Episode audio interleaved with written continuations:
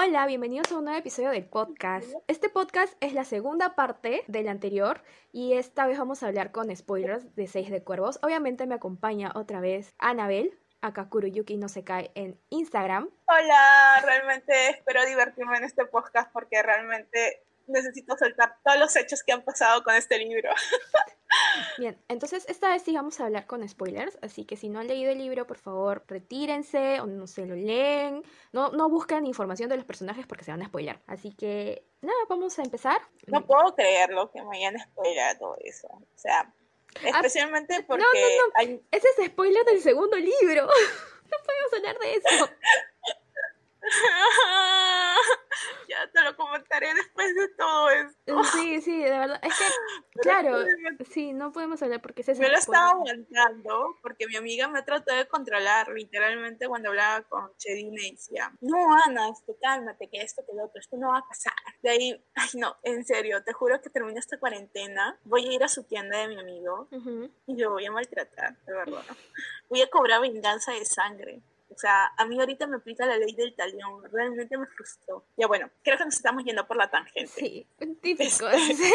Siempre me pasa. Eh, empezamos con las preguntas. Dale, a ver. Esta pregunta prácticamente ya la contestamos. De, ¿Qué opinas de los personajes como un todo? O sea, si estaba balanceado en lo que es habilidades y, persona y personalidad. Sí, o sea, en un punto más general de lo que hemos hablado, me parece muy bueno. Así tenemos al líder, tenemos al acróbata, tenemos al francotirador, tenemos al informante que sería Matías, tenemos a la curandera o al mismo tiempo la hechicera que sería este, Nina, este, y tenemos obviamente al que hace las explosiones que sería Willan, o sea, yo lo veo bien equilibrado. Sí, yo también. Me gusta porque no, no todos tienen el mismo las mismas habilidades, sino que se complementan unos con otros y es por el cual Cass, el motivo por el cual Cass los une, o sea, busca específicamente a ellos para hacer esta misión. Claro. De la siguiente pregunta es, ¿cómo te sientes acerca de las agendas personales o motivaciones personales de los personajes? También creo que ya lo hemos ido contestando en la anterior sección. Entre todos, siento que la motivación en sí la más fuerte para mí es la de Cass, obviamente líder por todo su pasado. Y Nate siento que es una evolución de motivación que evoluciona a través de todo este viaje. El de Nina es el camino de la redención. El de Matías siento que es como que descubrir que todo lo que le dijeron es mentira. El que lo siento más flojo es el de Jesper, sinceramente es una deuda que él tiene y que tiene que conseguir dinero, aunque no sé si es todo verdad, no sé si hay un trasfondo más. Y el de William siento que es el que más me va a hacer llorar porque se ha escapado por más, siento que es por el cambio de su orientación sexual, más que por otra cosa, aunque su papá no lo menciona, ni más porque acá sí te lo da a entender que él tiene este dislexia y su papá por eso no lo quiere. Y que obviamente William lo descubrieron que estaba encima de un, ¿cómo dijo? De un tal regente o no sé, una persona de gran poder y él está encima de él, obviamente. Y yo me quedé con que, oh por Dios, William. o sea, siento que las motivaciones más lejanas para mí las más vagas es la de Jasper y la de William un poco, pero no tanto, pero sin duda la que tiene la más carga es la de Cass. A mí me dio mucha pena saber el pasado de Cass, todo lo que sufrió. Es decir, no puedo creer que el personaje, no me acuerdo cuál era su nombre, el tipo este, o sea, haya, los haya engañado a él y a Jordi y siendo consciente de que Cass era un, un, niño de 8 años, o sea, no se merecía eso. Especialmente creo que la parte que más me conmovió fue cuando te das cuenta de que durante mucho tiempo su hermano estuvo buscando trabajo y no consiguió. Sientes que lo que le pasa a Cass es este, muy realista. Su hermano mucho tiempo luchó, encontró un trabajo y vio una oportunidad. Al inicio como que en el clásico básico de una estafa que te dan un poquito de lo que puedes ganar y cuando hay una apuesta grande inviertes todo lo que tienes. Y total que es una estafa. Y ellos vivieron con que, ah, vamos a ganar. Este, y se dan una vuelta y gastan lo poco que les queda porque piensa que lo que han invertido se le va a duplicar y cuando llega la hora de la hora no está. La desesperación del hermano la sentí aunque no lo mostraba. La parte de cuando te cuentan cómo muere o cómo están en, el, en la calle, en la nieve, con cajas de cartón. Siento que es la parte que más me quiebra y cuando te cuenta Cass sentir los muertos, sentir a tu hermano descomponerse en el agua y sufrir todo ese frío, es una gran emoción. Y fue duro verlo como Cass sufre. Es decir, no te dice que sufre, sino que te, se queda tan perplejo y que empieza a consumir odio. Que él no, y de vamos sobre las calles a la cual, Dios mío, yo me hubiera roto. Me hubiera roto porque, no sé, no lo hubiera podido lidiar con él.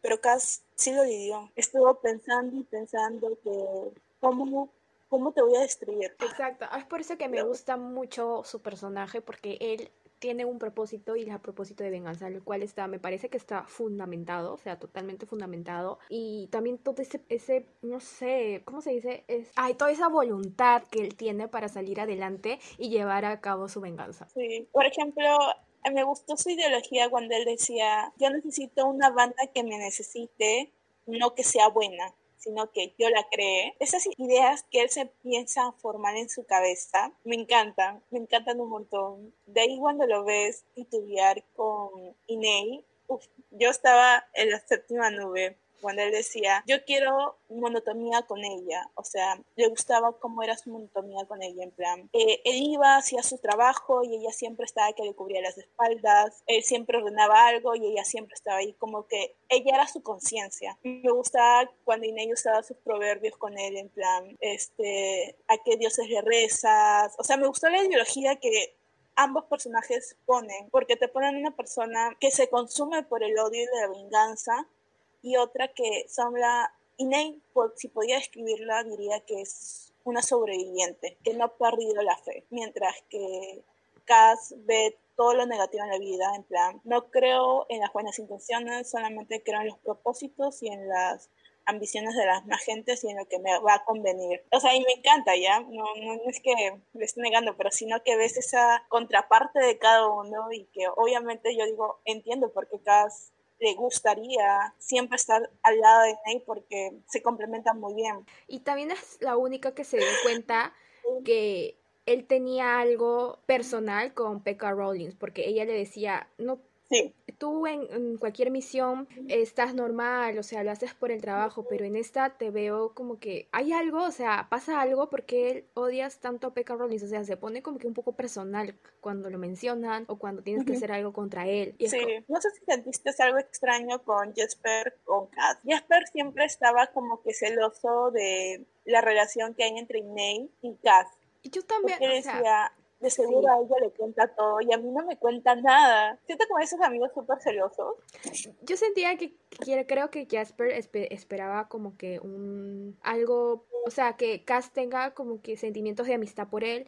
No lo digo en, en el tema romántico, sino que mostrara que le importaba Jasper. Ajá, también sentía eso, sino que, no sé, era demasiado exagerado lo que Jasper sentía. Bueno, te, comentaba sus capítulos eran muy graciosos, pero decía, ¿por qué lo saben ellos? Y yo no, y si algo, también lo que me estresaba de cada es que no dijera 100% el plan y todos tenían que bailar al son de él. También me estresaba esa parte. A mí no me gustó, o sea, los motivos por el cual Jasper va a la misión, es decir, él tiene problemas de, de apuestas, o sea, él apuesta todo y se queda sin plata porque pierde. Es una persona que siento que necesita un poco de ayuda en ese tema de su obsesión con los juegos y las apuestas. Él te cuenta que en sí, en lo que él tiene es eh, falta de adrenalina. O sea, es como si él fuese eh, vicioso y él no siente esa adrenalina en su cuerpo, se siente ansioso, por eso que él no puede estar calmado. Y él por eso busca este, apostar, entrar a lugares este, con,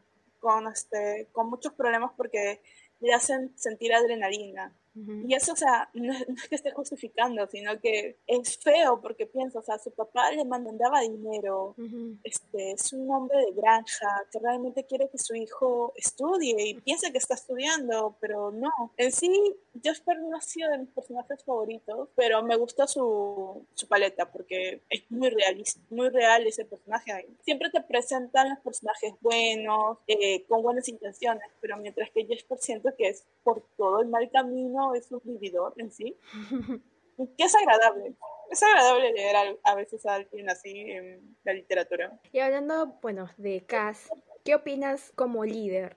Es como te decía, o sea, a mí me encanta, o sea, para mí Cass es perfecto, pero a veces me estresaba de que, por ejemplo, en la primera parte cuando los atacan en el embarque, siento que fue de cierta manera culpa de él que Nate salga herida. Si él hubiera vertido de sus sospechas, Nate hubiera tenido como que otra reacción. Pero como Cass nunca avisa cómo se van a ejecutar las cosas, porque él dice, si te hubiera dicho, hubiera sospechado y hubieras puesto alerta a los demás. O sea, siempre es la excusa esa, ¿no? De que no puedo confiar en todos pero realmente no puede confiar ni, ni a su sombra, porque ni el espectro que es Inei, es como que siempre es que me estresa, o cuando están yendo a, a ejecutar el plan, saben solamente como que el 50% de las cosas, porque él solamente le dice, tú tienes que hacer esto, esto, esto, esto, pero no les dice las contingencias de lo que puede pasar, porque él hace que él baile, que las personas bailen al son de su plan, o que piensen en qué es lo que él hubiera querido que hicieran, porque lo ves en el capítulo de Nate y el de Jasper, porque dice,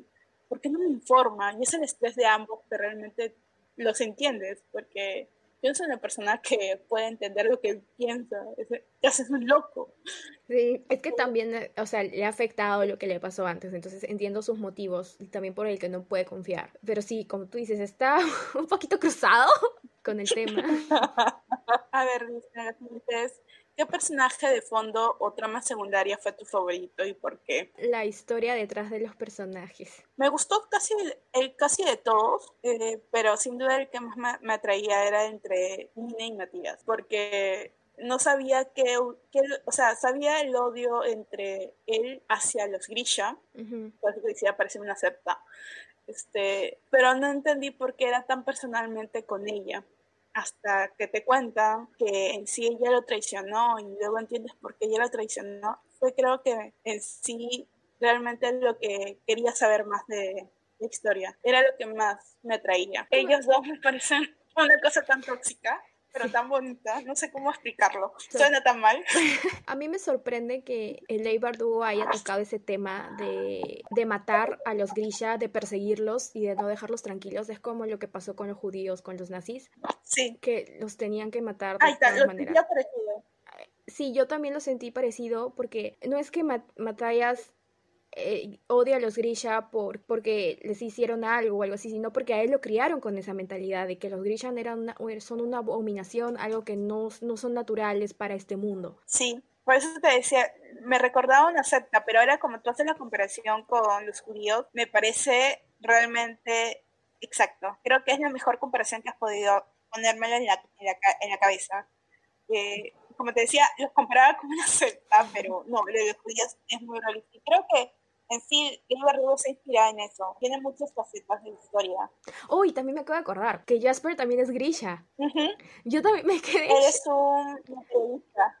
Ajá, exacto. Yo me quedé en shock porque para, para, verla, para haberla leído la segunda vez me había olvidado que él era Grisha. Claro, es por eso que su papá le dice, este, no elijas este camino, es peligroso este, estudias algo diferente. Y es por eso que él le decía, tal vez si yo hubiera elegido el camino grilla, este, estaría más lleno de adrenalina o es por lo que soy, lo que cadezco, debería tal vez ido, pero él decía, no sé si a los materialistas les permitan ir al campo de guerra. O sea, ah. hay muchas cuestiones de, de Sí, porque para ellos es como que simplemente hacen las herramientas y todo eso, ¿no? No son muy importantes en la en lo que es el segundo... ¿El segundo ejército? Ah, el segundo ejército. Son como que los que claro, el apoyo nada más. ¿Qué te pareció el atraco? Era una misión suicida, o sea, yo para mí, para, yo pensaba que para mí ellos no iban a salir vivos de eso, o sea, era una misión para que mueran nada más y solamente para que uno sobreviva. Coincido contigo, o sea, yo pensé que como te ponían diciendo, uh, la prisión de, es la prisión de hielo, ¿no?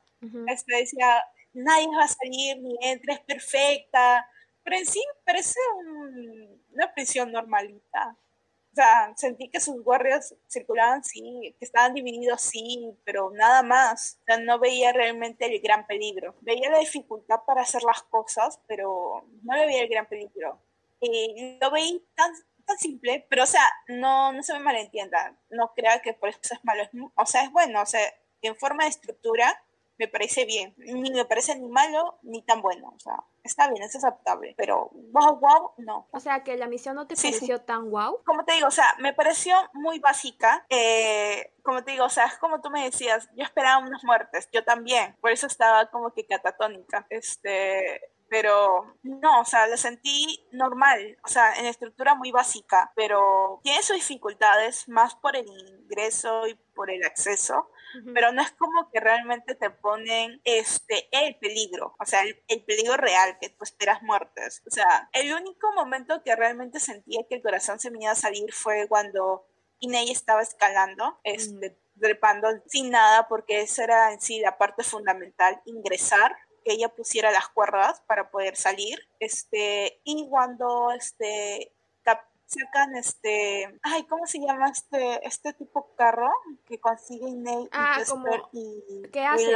Sí, este, es como que uno de guerra, como un camión de guerra. Sí. Como un tractor. Ajá, un camión de guerra, ya. Y cuando ellos estaban escapando, cuando todo supuestamente ya había completado, todos estaban felices, y aparecen los soldados y los, ¿cómo se llamaba? Lo que era este Matías, un... Fjorden. Ya, aparecieron y Nina tuvo que tomar este, la droga. Yo ahí recién sentí el verdadero peligro. Ah. Esos dos momentos sentí realmente el peligro con Nina y con Inei en sí con las mujeres. Con los demás chicos, yo sentí que estaban caminando y paseando y en plan haciendo lo demás. O sea, ni el tiroteo entre William y Jasper con los demás para capturar ese carro realmente este, no lo sentí tan peligroso, ni lo demás. O sea, solamente sentí el peligro cuando Inés estaba escalando, porque lo vi casi imposible que ella realmente lo, lo pudiera hacer, pero realmente lo hizo. Y luego la decisión de Nina.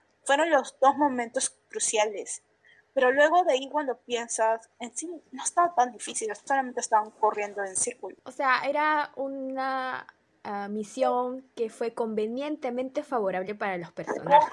Sí, o sea, por eso te decía que era una misión básica, porque ni siquiera cuando encuentran al hijo del fabricante de la droga, este, lo sentí peligroso, ni cuando capturaron a, Nina y que supuestamente lo traicionaba a Matías, yo no sentí el peligro realmente. O sea, yo decía, en cualquier momento Nina puede escapar. Claro. Nina solamente necesitaba coger su brazo y estrogerlo para matar a cualquier persona. O sea, no tenía miedo por Nina, Nina es muy peligrosa en sí. Y ahora más con lo de con lo que pasó con el Yudar Parem. Uy, yo creo que esa fue mi parte favorita. Ay, la mía Como ella te describe lo que ella siente. O sea, al inicio del libro te cuenta los poderes que obtiene. O sea, ves qué es lo que pasa con el grilla, pero realmente no sabes cómo se siente un grilla con una droga. Y creo que eso fue fascinante verlo a través de los ojos de Nina. Cómo ella sentía la sangre, los latidos y cómo te decía lo complejo que es todo y dice, ahora ya entiendo cómo sanar, o sea, son células. Y cuando ella te lo escribe, tú te quedas maravillada. Yo me quedé maravillada con la descripción que ella tenía. A mí me gustó mucho que ella pudiera escuchar los latidos del corazón y entender las emociones de las personas en ese momento. Sí, que cada latido es diferente.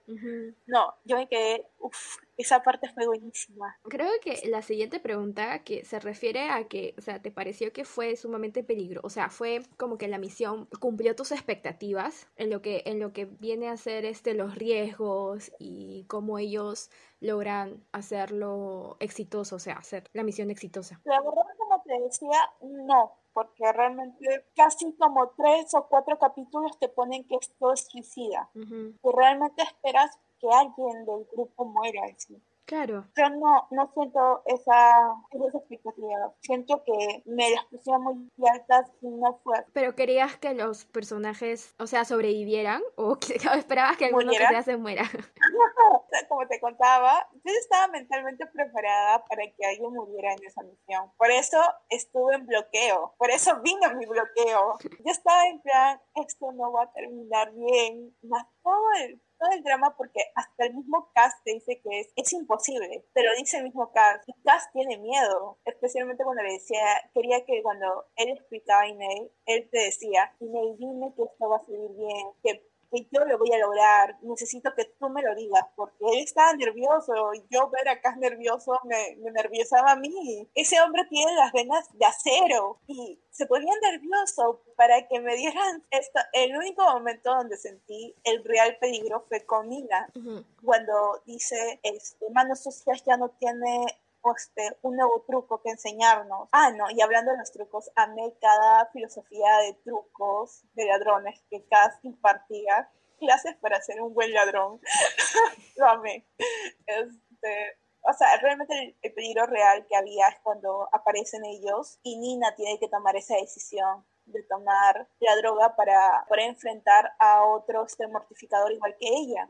Porque si el mortificador atacaba primero, todos morían. Claro. Todos morían. Definitivamente. Pero Nina Nina era la opción y que se sacrificara ella, yo diciendo, ok, esto lo va a consumir. dije, diablo. La droga en realidad fue creada con el fin de, de curar a los Grisha. O sea, el padre, Bullió creo que se llamaba, eh, lo hizo, creó este, este polvito con el fin de que su hijo, hijo. no tuviera este, los poderes Grisha. No Ajá, pero le salió mal porque hace que los poderes grillas se vuelvan totalmente diferentes, se vuelvan mucho más poderosos, pero que sea adictivo para el grilla y en un momento llegue a la locura y se muera, o sea, o mate, o mate a mucha gente. Sí, o sea, lo salió lo contrario a lo que él esperaba. Sí. Ya, por eso, o sea, en cuanto a la pregunta, no, o sea, no es que quisiera que muriera nadie, pero era como que un requisito predicho por, o lo que te prometía la autora por tal acto, por, tal, este, tal misión, o sea, esperabas que eso pasara. Pasamos a, a, una pregunta que dice, What did you think of the romantic subplot? Porque creo que las demás son como que ya las hemos contestado en cierta forma. Y, la, y hay una que lo comparan con, con Ocean's Eleven. No sé si has visto la película. No se parece en nada. No, o sea, no, no ¿por qué la gente no entiendo por qué la gente lo compara con eso? Porque es, es totalmente diferente, me parece. No sé, el contexto.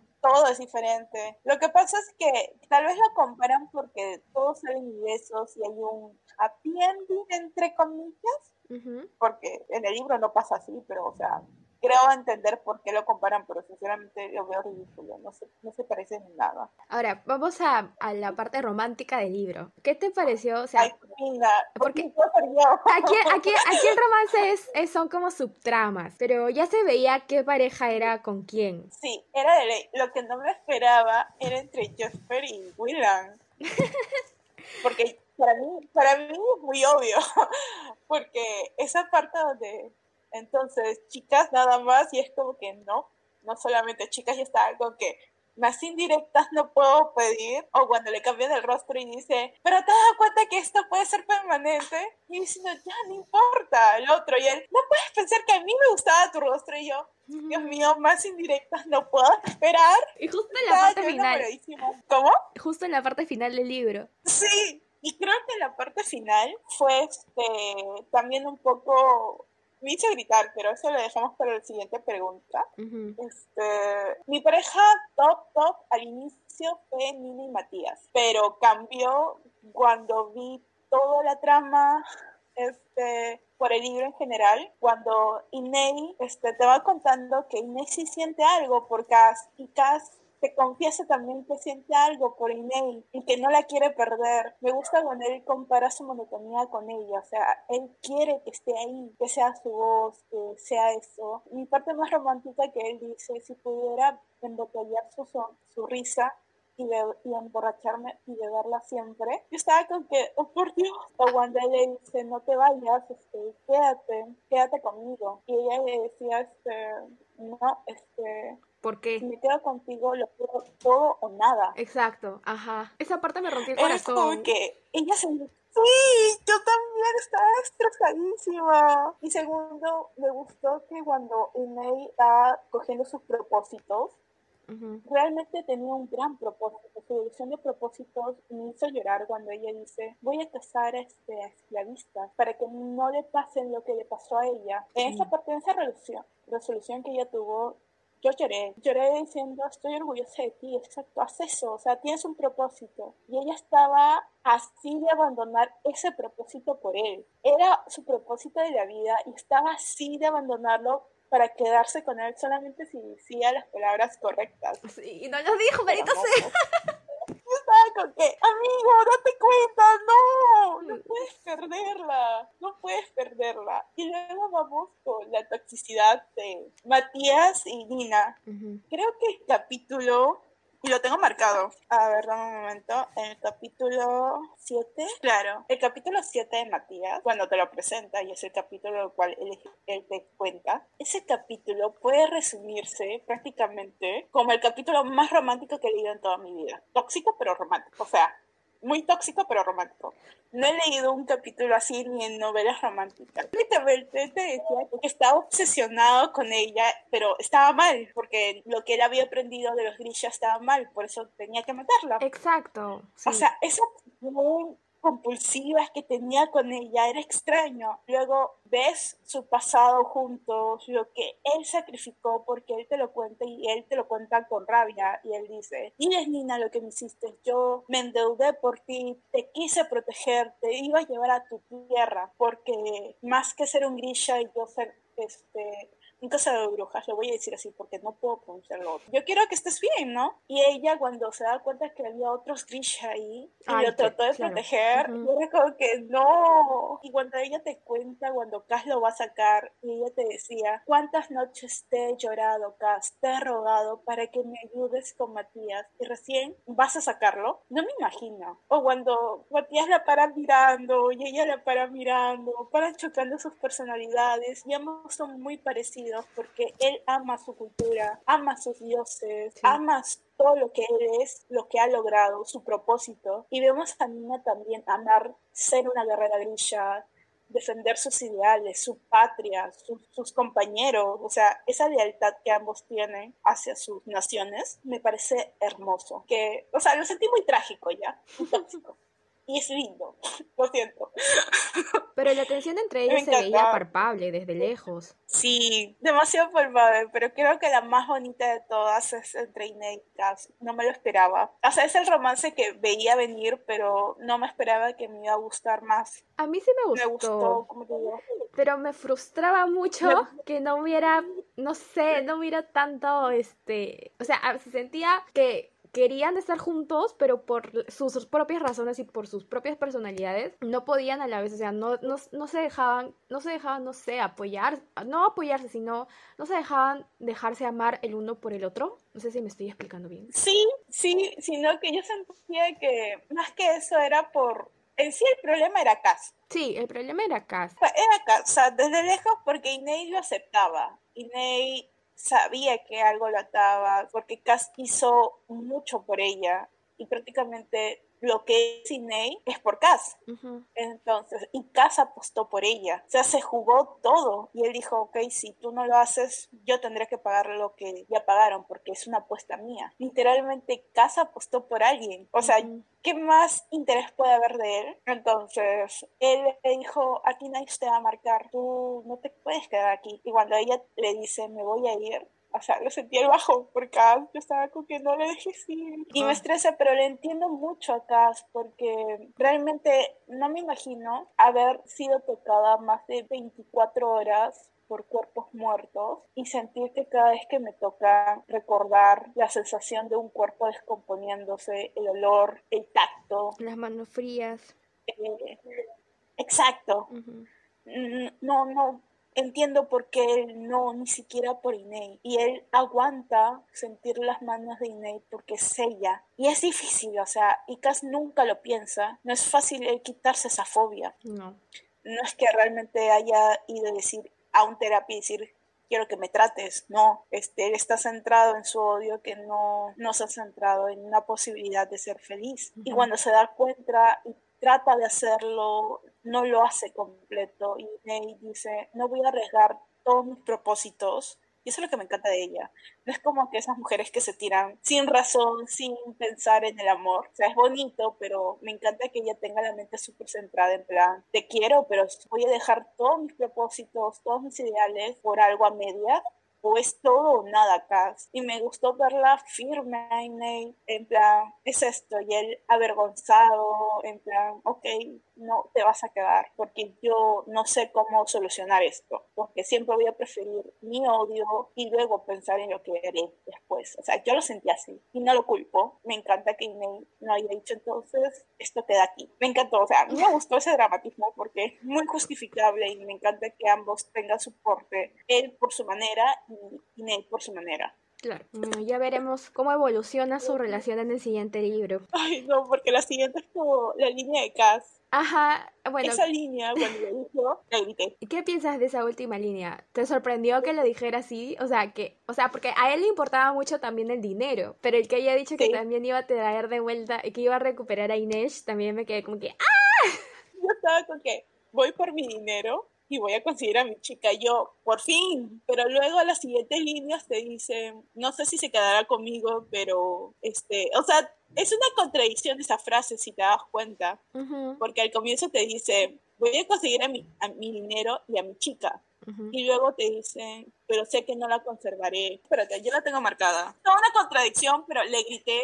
Ahí está. Dice, voy a recuperar mi dinero, se juró Has. Y voy a recuperar a mi chica. Inei, ahí está. Inei jamás será suya, no de verdad, pero encontraría la forma de darle la libertad que le había prometido hacía, no mucho. O sea, no, es tan ambiguo esa parte. Siento que es una contradicción de una afirmación inicial. Claro. Es tan casi esa, esa, esa frase. Es que en, realidad él, lo dice por lo que pasó en el barco, donde le, eh, donde él le pide que se quede con él y ella le dice que no lo puede que no lo puede hacer si no lo tiene a él como un todo o sea no solamente eh, emociones y, todo eso no lo que envuelve tener una relación. Y creo que es por eso no porque él también aparte que le promete a Inés que una vez que hagan esto de esta misión obviamente ella puede hacer lo que quiera porque puede pagar su deuda con eh, donde estaba que era el ¿cómo se llama? el prostíbulo y poder ser libre, ¿no? Buscar a sus papás, hacer lo que ella quiere y lo de rescatar a todos los niños que son secuestrados. En sí, la deuda de Inei lo tienes del jefe de CAS, porque el jefe de CAS, el jefe de los cuervos, él compró su deuda. Inei solamente le tiene que pagar al jefe, no a la, al prostíbulo. Sí, pero eh, lo que pasa es que en realidad igual la jefa de, la madame igual los, la sigue molestando. Sí. O sea, la sigue A mí me gustó la promesa que se tiene Nina y Ney, que dicen van a comprar el prostíbulo y lo van a quemar. A mí cuando ya se juraron eso. Me gusta mucho su amistad. También, es la mejor amistad. Ok, vamos con la última pregunta. ¿Te pareció forzada esa última línea? No, no, no la sentí forzada. Yo tampoco. Me Porque ya, sin duda, lo veíamos venir. O sea, Casta lo admite, capítulos antes y después. Lo que sí me dio un. Lo que no hemos hablado es del final del libro, de la historia no me lo vi venir, que ah. realmente el Consejo de Mercaderes no sabía esto, realmente me creí que realmente estaban apostando por eso, y no que era el, empresario, el papá de Willan. O sea, a mí me, chocó bastante que, el papá, eh, que Vanek, haya destruido el barco sabiendo que su hijo estaba ahí. Y es como que ahí Wayland descubre las verdaderas intenciones de su padre, que a él nunca le importó él por lo de la dislexia. Sí, o sea, porque también el, el, padre te decía que ya tenía un hijo por venir. Ajá, con la nueva no esposa. hombre o mujer, este, con tal que no sea un tonto como su hijo. Esa parte me dolió tanto.